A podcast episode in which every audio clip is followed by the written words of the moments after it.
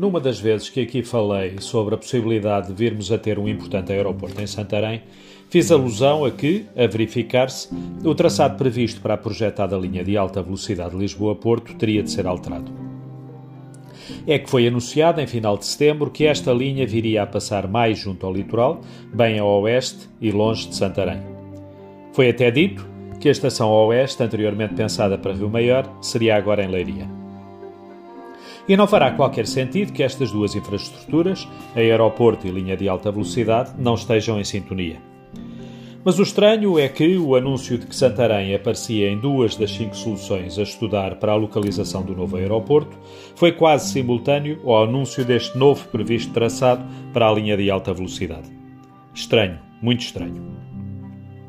No entanto, agora, no final de novembro, houve alguém com responsabilidades e, ao que se crê, peso nestas questões, que teve o bom senso de esclarecer que os dois anúncios dispares não faziam sentido.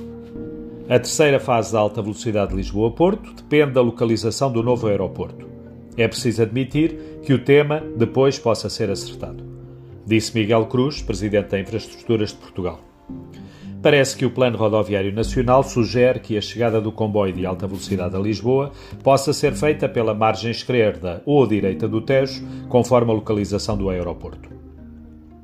Mas será que o que diz o Presidente da Infraestruturas de Portugal, mesmo que baseado no espírito do Plano Ferroviário Nacional, pode ser levado em consideração como certo? Ou só como provável ou até como pouco relevante?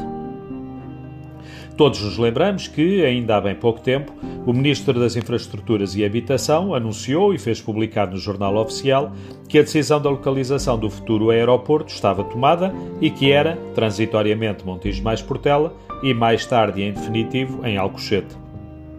Para, e poucos dias depois, estar-se a falar da constituição da Comissão que, ao longo do próximo ano, vai avaliar as vantagens e desvantagens das cinco diferentes possibilidades.